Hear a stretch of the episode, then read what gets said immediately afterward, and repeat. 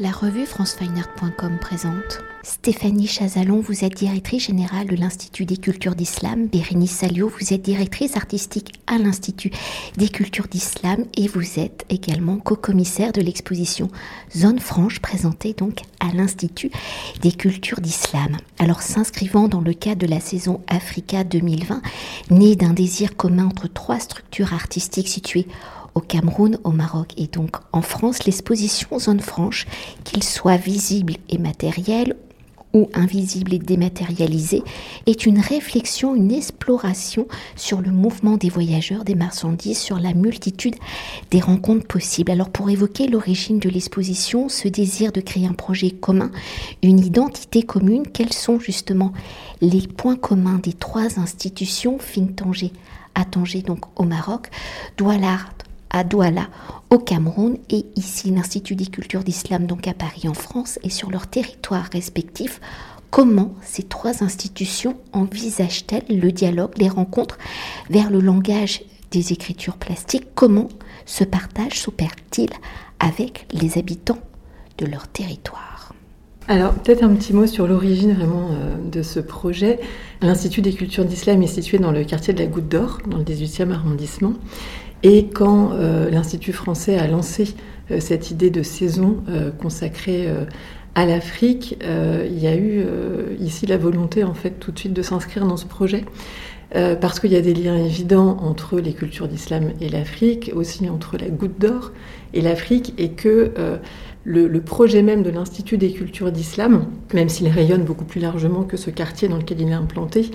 est, est, vraiment pensé aussi avec le quartier et cet ancrage territorial, on y est très attaché. Et donc on a eu envie, en s'inspirant finalement aussi de ce quartier, de, valoriser toutes les dynamiques à l'œuvre ici. Euh, et c'est comme ça que la question euh, du mouvement, euh, des flux de marchandises, de voyageurs, d'imaginaires, est venue comme ce, fil conducteur d'une candidature à trois structures trois structures que je pense Bérénice Almu va pouvoir présenter parce que ce qui a été intéressant, c'est d'aller chercher non pas un, mais deux partenaires sur le continent africain, puisque le projet, c'est de montrer l'Afrique vue par l'Afrique, mais à Paris. Et c'est comme ça qu'on a vraiment construit, co-construit ce, projet euh, en invitant un partenaire euh, d'Afrique du Nord, Tanger au Maroc, et en Afrique subsaharienne euh, avec Doualart, à Douala au Cameroun. Et, c'est vraiment ce, triple regard qui nous a intéressés et qui est aussi un peu à l'image de ce quartier de la Goutte d'Or où on a ces cultures qui sont à l'échelle d'un territoire comme ça, euh, qui est un, petit territoire, et, qu'on a voulu aller observer euh, avec, euh, avec Tanger et Doualart qui ont euh, cette même préoccupation, cette même envie de travailler en lien avec les populations qui sont dans leur environnement immédiat. Donc, en effet, Doualart et Tanger sont deux institutions qui sont très différentes, mais qui se rapprochent par un intérêt très marqué pour l'espace urbain. Euh, et pour l'implantation qui concerne Douala d'œuvres d'art dans les espaces urbains de la ville de Douala, avec une vocation pérenne ou semi-pérenne, et en ce qui concerne euh, Think Tanger, sur la question de la réflexion sur des espaces urbains en pleine mutation, en prenant appui sur cette ville de Tanger même qui est complètement transformée par des mutations euh, très importantes euh, qui euh, viennent complètement renouveler le paysage, qui s'oriente plus vers un modèle des, des, Émirats, on va dire, que vers un modèle plus en lien avec euh, la culture euh, marocaine. Et effectivement, donc euh, Tanger, c'est une jeune association de commissaires d'expo qui donc a vocation à penser artistiquement cette question des mutations urbaines. Et de l'autre côté, Doual Art, c'est une association, c'est un centre d'art, donc avec un lieu d'exposition qui est vraiment pionnier sur le continent africain, puisqu'il existe depuis 1991. Il est porté par la princesse Marilyn Douala Mangabel. Donc donc à travers des expositions et ce, que, ce dont je parlais, le salon urbain de Douala, donc pour l'implantation des œuvres d'art dans l'espace urbain. En ce qui concerne Think Tanger, euh, c'est euh, une association qui œuvre plus à la question de l'organisation de, de, petites expositions, d'accueil d'artistes en résidence, de podcasts, d'enregistrement de conférences. Donc chacun à son niveau en fonction de l'écosystème aussi dans lequel il interagit, mais avec une réflexion commune sur cette question de la ville en particulier. Et peut-être euh, un autre point avant de rentrer au cœur de l'exposition, c'est de présenter peut-être l'Institut des cultures d'islam justement à travers cette saison Africa 2020. Parce que je pense que vous avez aussi un rôle un peu essentiel. L'Institut des cultures d'islam, c'est un établissement euh, euh, artistique et culturel de la ville de Paris. Euh, et son objet, c'est vraiment de montrer euh, la diversité des cultures d'islam à travers le monde et tout spécialement en fait leur dynamisme dans la création contemporaine. Euh, la vocation de ce lieu, c'est d'être un lieu de dialogue. Euh, c'est pour ça qu'en plus des expositions euh, d'art contemporain, il y en a deux qui sont organisées par an, il y a toute une programmation pluridisciplinaire avec des spectacles, des conférences, des projections, toute une offre dédiée au jeune public. la quasi-totalité de cette offre d'ailleurs est gratuite. Et on est vraiment sur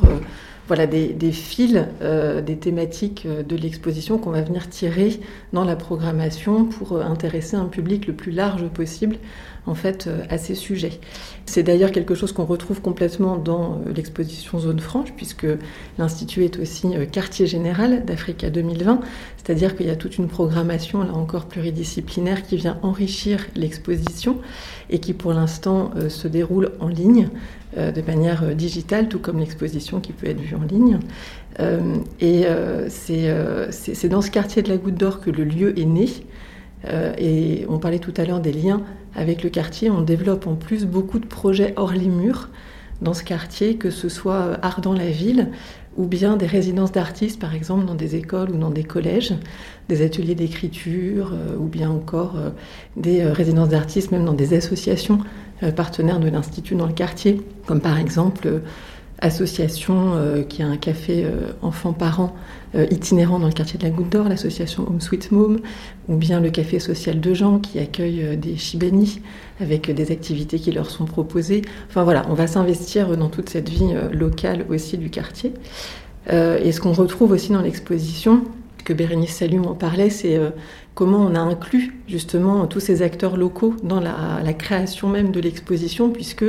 euh, ça s'est organisé avec les deux autres institutions partenaires, Doualart et Sintangé, euh, au cours de trois workshops qui ont réuni l'ensemble de l'équipe curatoriale euh, pendant une semaine à Paris, à Douala et à Tanger. C'était au mois de novembre, décembre 2019 et janvier 2020, juste avant qu'on soit tous bloqués de toute façon.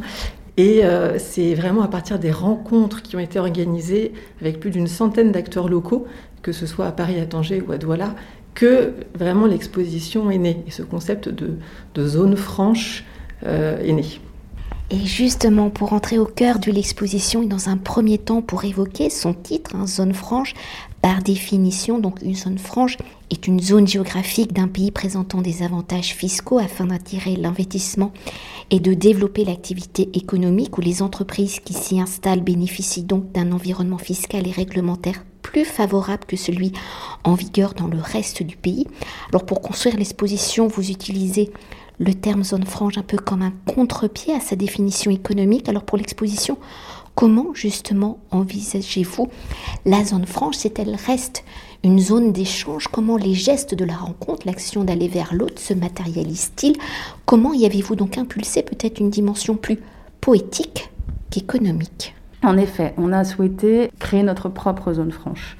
En s'affranchissant de cette notion d'enclave qui lui est inhérente, de cette notion d'imperméabilité, euh, pour créer une zone franche qui reflèterait nos propres codes, hein, qui les mettrait même en œuvre, notre propre façon de penser, et qui serait à l'image euh, de la façon dont nous avons travaillé et procédé pendant deux ans avec cette équipe curatoriale, euh, à savoir euh, presque la création d'une zone de libre-échange intellectuel qui ne connaîtrait pas de frontières et qui viendrait redéfinir donc la zone franche telle qu'on l'entend à travers la définition que vous avez citée Et c'est vraiment en traversant la zone franche de Tanger que nous est venue cette idée. Euh, c'est une zone franche qui est absolument gigantesque,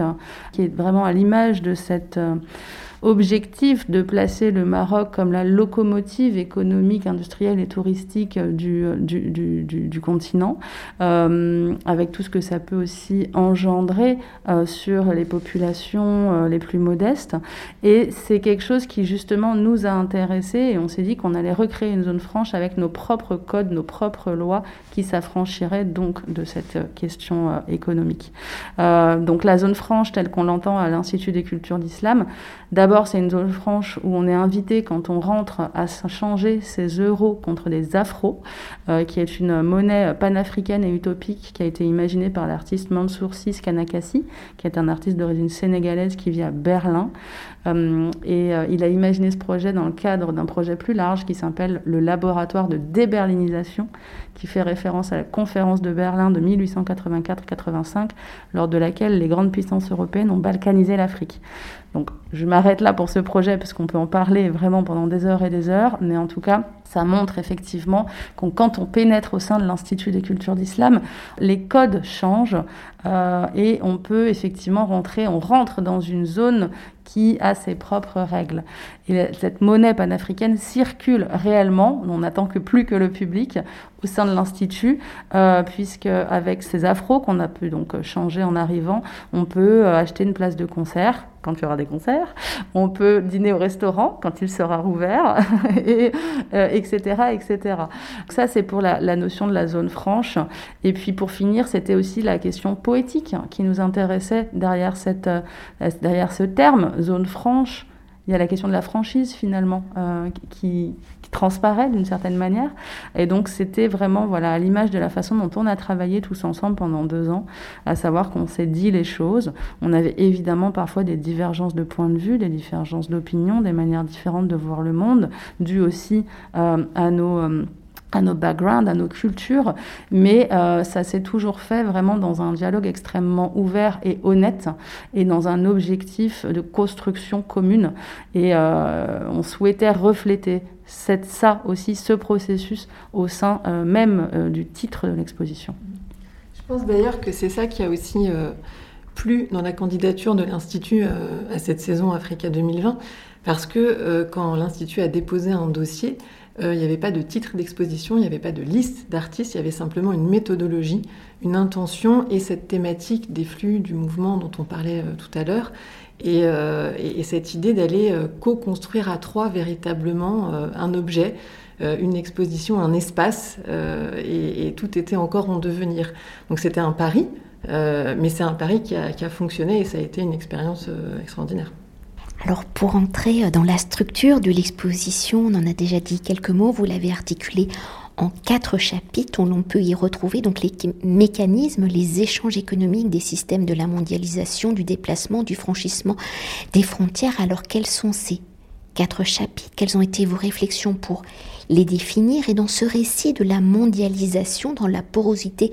des échanges, dans le flux permanent donc des mouvements de la population et des marchandises, Comment les différents chapitres dialoguent-ils et se répondent-ils L'exposition, effectivement, s'articule autour de quatre chapitres. Le premier chapitre euh, s'intitule Ceux qui traversent les frontières, avec un petit jeu de mots, puisque euh, on intègre à ceux une parenthèse euh, qui inclut le U et le X. Donc, ceux aussi bien les humains que leur production matériel ou immatériel. Et euh, donc là, effectivement, on est sur la façon, on commence avec la cartographie et on démontre, on montre comment la cartographie est toujours finalement un outil au service de visions forcément orientées, voire parfois parcellaires ou tronquées, euh, avec une œuvre, par exemple, deux œuvres de Malal Andria Lavidrazan, qui est une artiste d'origine malgache, ou l'œuvre de Fatiha Zemouri, euh, qui vient froisser euh, dans un geste de colère, euh, des cartes réalisées en tôle. On a l'impression qu'elles sont en papier, mais elles sont en tôle. Et elles sont euh, jetées sur le sol. et ces cartes font allusion à la recrudescence des frontières violentes à travers le monde. Et au fait que, par exemple, à la chute du mur de Berlin en 1989, il y avait une dizaine de murs sur la planète et aujourd'hui il y en a plus de 60. Donc l'artiste interroge cette évolution du monde. On passe ensuite, on zoome sur les humains et leur euh, capacité à traverser justement, à franchir les frontières, et ce depuis euh, toujours, avec la question du nomadisme, qui est vraiment un mode de vie ancestral, qui est justement mis à mal aujourd'hui par cette recrudescence des frontières dont je viens de parler, la multiplication des checkpoints, etc., qui engendre le désarroi des plus jeunes en quête de repères et qui se replient vers les centres urbains en abandonnant justement ces, ces cultures ancestrales. Et puis euh, la question de ceux qui migrent en quête d'un avenir meilleur, d'un travail peut-être pourquoi pas dans les grandes entreprises internationales du BTP, mais qui, pour la plupart, finalement, en sont empêchés et euh, qui témoignent de la façon dont les migrations ont lieu à l'intérieur même du continent et non pas comme on pourrait le penser euh, de l'Afrique vers l'Europe. Euh, et puis enfin, il y a la question évidemment de l'espace Schengen et de la difficulté de ce parcours migratoire qui est lui aussi souvent empêché par les démarches administratives sans fin et à la lourdeur parfois incommensurable. voilà. Donc ça, c'est effectivement, c'est à travers un jeu vidéo assez euh, acéré euh, de l'artiste Salim Beiri. Et ça, voilà, ça constitue la première partie de l'exposition. La seconde partie, elle, s'intitule Dans les interstices de la mondialisation. Elle interroge la, la question des pratiques informelles ou comment finalement l'humain à travers sa capacité d'adaptation et de résilience, parvient à s'infiltrer dans les failles d'un système dominant euh, qui parfois, souvent, oublie euh, les plus modestes. Euh, donc on a une œuvre assez extraordinaire de l'artiste Randa Maroufi qui reconstitue en vidéo la frontière, une des rares frontières terrestres entre l'Afrique et l'Europe sur le continent africain même. Donc la frontière entre Ceuta et Tanger, donc c'est une enclave espagnole, Ceuta. Et donc elle reproduit euh, la violence de, cette frontière qui est au quotidien le théâtre qui était, puisque l'activité est suspendue depuis un an euh, à cause de la, donc, de, la fermeture des frontières, mais qui était le théâtre d'un ballet euh, permanent, d'un passage de marchandises, de contrebande sur le dos d'hommes et de femmes en particulier qui ploient sous le poids de ces marchandises qui proviennent majoritairement de Chine et qui traversent la frontière euh, sous l'œil, euh, je dirais, vraiment par, à travers l'organisation qui est gérée par les autorités et les douaniers eux-mêmes. Voilà, donc c'est vraiment toute cette question de cette frontière et de ces flux d'humains et de marchandises pour des questions de survie qui est interrogée ici, qu'on retrouve aussi euh, chez Sabrina Belloir et chez ces femmes qui vendent de l'or et des bijoux à la sauvette dans les rues d'Alger aussi bien que chez Hicham Gardaf et la façon dont les euh, individus parviennent à survivre en travers euh, la construction, euh, l'autoconstruction d'habitats, qu'il s'agisse de bidonvilles ou d'habitats plus élaborés, si je peux dire des choses comme ça. et puis enfin chez Mariam Abouzid Swali, le jeu de loi de la mondialisation à travers une œuvre qui s'intitule une œuvre picturale assez, assez c'est incroyable aussi qui s'intitule Quand c'est gratuit, c'est qui le produit et euh, qui interroge la question de la, des présences étrangères et la question des marchandises et de, euh, des produits, des ressources naturelles du continent et de comment ces ressources naturelles effectivement sont euh, théâtre hein, d'un jeu de pouvoir entre des puissances étrangères comme la Chine ou l'Europe et la question de la souveraineté des Africains eux-mêmes. Donc voilà pour les deux premières parties et puis la troisième partie qui s'intitule connexion immatérielle porte là sur euh, justement quand euh, le monde nous échappe, euh, comment faire pour y appartenir? Eh bien, c'est cette capacité des humains justement à produire, à produire par la pensée d'autres mondes, qu'il s'agisse de monde imaginaire, mais aussi aussi de monde spirituel ou de monde artistique, avec une œuvre de Salifou Lindou qui interroge une œuvre monumentale dans le hall de l'Institut des cultures d'islam, qui interroge le, voyage euh, des objets et de leurs usages à travers le temps et l'espace et des mélodies aussi qui proviennent de pays musulmans euh, d'Afrique. Euh, Smaïl Kanouté qui nous propose un voyage généalogique et constellaire au sein du village de ses parents au Mali, qui est une œuvre qui, pose en filigrane aussi la question de la polygamie et des liens entre ceux qui sont restés au pays et ceux qui sont partis. Et enfin, un paysage tout aussi euh, poétique euh, de Choro qui euh, nous invite à voyager entre les trois contextes qui sont ceux des organisateurs de cette exposition, Douala, Tanger, Paris, avec la figure de l'oiseau qui euh, s'échappe de, euh, de, ces paysages et qui fait le lien, et puis les nuages aussi qui euh, ne sauraient se laisser enfermer par une tentative de contournement, même, même soit-il pictural. Et puis pour terminer l'exposition, un parcours visuel et sonore qui est en cours de production des artistes du cercle Capsiki, représentés par Hervé Yamgen et Hervé Yumbi, qu'on accueille pendant trois mois en résidence dans le cadre d'Embellir Paris, en partenariat avec la Villa Belleville et la Cité internationale des arts. Et c'est une œuvre euh, qui s'intitule Les fables du Calao. Donc on va à travers, grâce à son smartphone ou avec un MP3 qui sera à disposition à l'Institut, pouvoir euh, déambuler dans le quartier. C'est une œuvre qui va durer deux ans et découvrir des calaos, donc un oiseau symbolique dans la culture sénoufo, euh, qui sera euh, perché dans des lieux emblématiques du quartier et qui permettra d'avoir accès à ces fameuses fables enregistrées entre le Cameroun et la Goutte d'Or et qui euh, va mettre en scène aussi des, des, témoignages, des personnages de façon extrêmement poétique et qui va célébrer la diversité des cultures de la Goutte d'Or.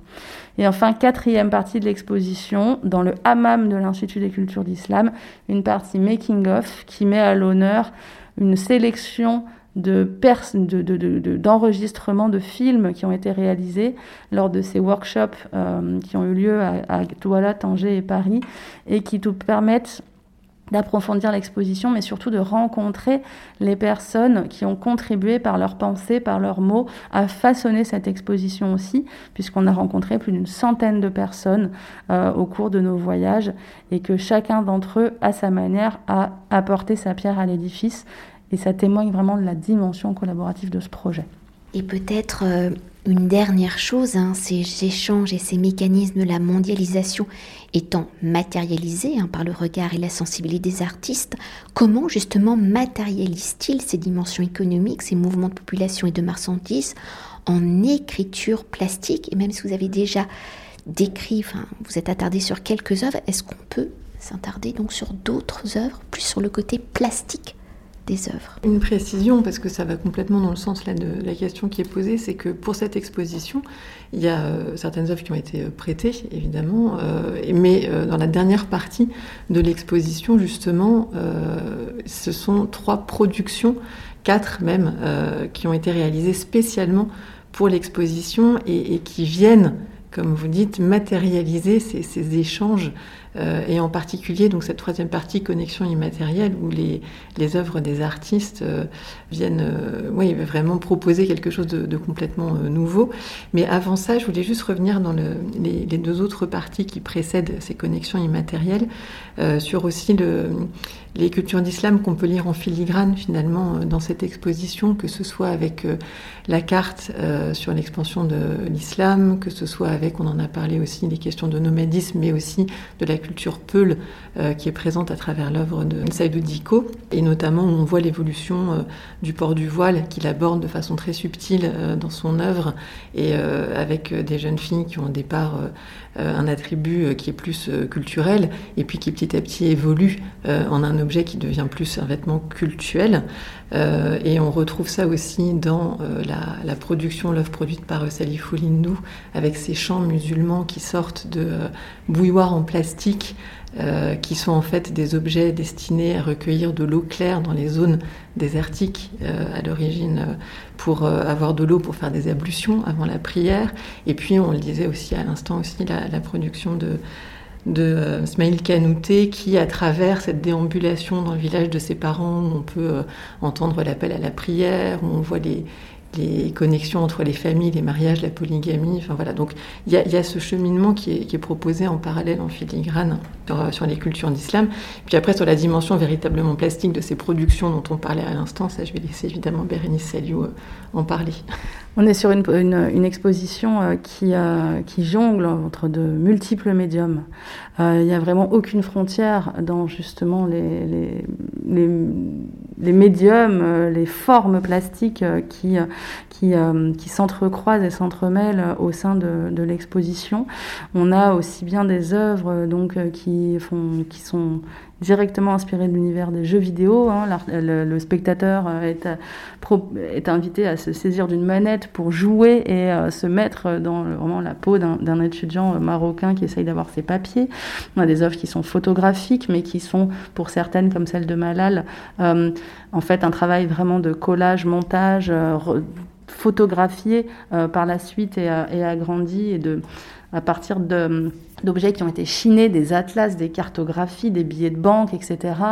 On a des œuvres qui sont clairement dans la tradition photographique pure, comme celle d'Hicham Gardaf sur la question de ses habitats autoconstruits. On a des œuvres vidéo qui s'inscrivent aussi dans une certaine histoire de l'art, de, l'esthétique euh, de vidéo très léchée, euh, théâtralisée aussi, à travers une mise en scène extrêmement millimétrée, très belle, avec des points de vue euh, zénithaux. Et on a de la peinture chez Mariam Abouzid Swali, avec un jeu sur le format, avec une forme de jeu de loi qui se dessine en container. Il y a du dessin avec Saïd Oudiko, une très belle série, très, très poétique, très, très, très sensible sur cette question de la, culture Peul, un véritable hommage à, la culture Peul. Il y a de la sculpture avec euh, euh, Zemouri et ses cartes froissées jetées sur le sol. Il y a des installations euh, chez Salif Oulindou, donc cet ensemble de bouilloires en plastique suspendus au plafond qui répondent à des nattes en plastique tout aussi colorées à l'esthétique pop euh, qui euh, sont euh, répartis sur le sol. Il y a des œuvres qui sont à la croisée d'énormément d'autres médiums. Je pense en particulier à celle de Smaïl Kanouté, qui là vraiment, d'ailleurs lui-même se définit comme un chorégraphiste, puisqu'avant tout, il est chorégraphe, danseur, graphiste, plasticien, et j'en oublie probablement, c'est vraiment un artiste qui est multicasquette et qui nous propose là une œuvre qui intègre à la fois la vidéo plutôt d'un point de vue documentaire, mais quand même avec une certaine, c'est presque des, euh, vraiment c'est des, des, extraits de vie, c'est euh, un point de vue euh, assez presque à la Jean Rouge en fait sur euh, sur ces, euh, ces scènes du coup de vie du, du, village de ses parents. Et ces scénettes vidéo qu'on retrouve dans des tablettes disséminées dans l'espace sont reliées entre elles par un travail très fin, très subtil de, de fils colorés qui se tendent dans l'espace pour dessiner des cartographies, des, des liens généalogiques, cette constellation avec qui imprime, imprimé aussi sur les murs un travail sérigraphique doré d'un ancien alphabet soninké revisité, euh, vraiment, et puis un travail presque de l'ordre du, textile qu'il réalise à partir des emblèmes des villes où habitent aujourd'hui les différents représentants des, enfin, membres de, des familles éparpillées. Donc là, on est vraiment sur une œuvre multiple. Chez Chourocriège, c'est le dessin, le dessin en noir et blanc, vraiment dans une tradition qui interroge la question de l'ornement aussi dans les, dans, la, dans les cultures arabo-musulmanes, euh, mais qui en même temps est complètement revisité, approprié, euh, assumé aussi. Euh, et qui se retrouve, en fait, ce dessin, il est euh, imprimé sur des papiers peints qui sont suspendus au plafond et qui, donc, sont librement attachés dans l'espace et qui intègrent aussi des objets, des oiseaux chinés qui se rapportent aussi à la sculpture, mais qui en fait ont été chinés à, droite à gauche par, par l'artiste. La question de la vidéo qui est aussi intégrée à cette, à cette installation. Donc on est vraiment sur des formes multiples. Et puis pour les Kalao dont je parlais, les, parcours des fables du Kalao, on est entre la sculpture et la création sonore, on est entre la déambulation dans l'espace public, on est sur une exposition qui a vraiment pour vocation de traverser les frontières. Euh,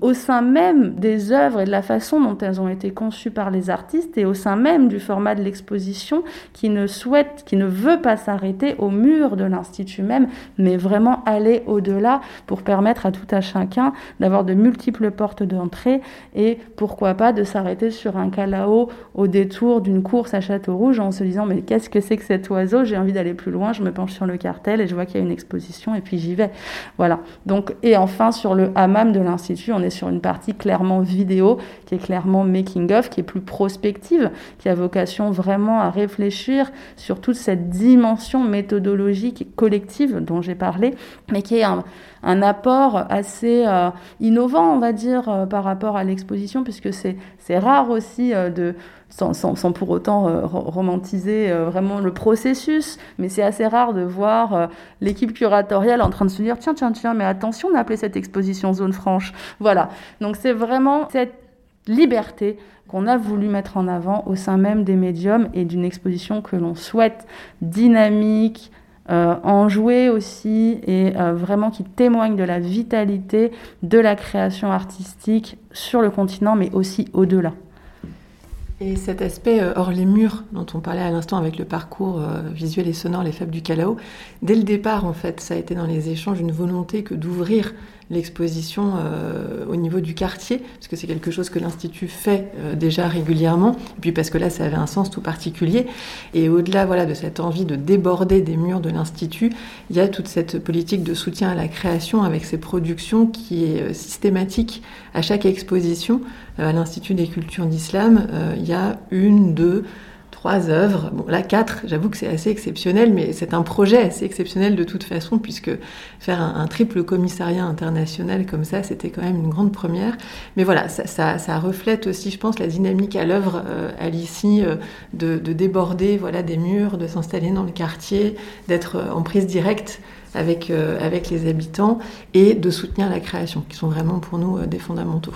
Merci beaucoup. Cet entretien a été réalisé par franceweiner.com.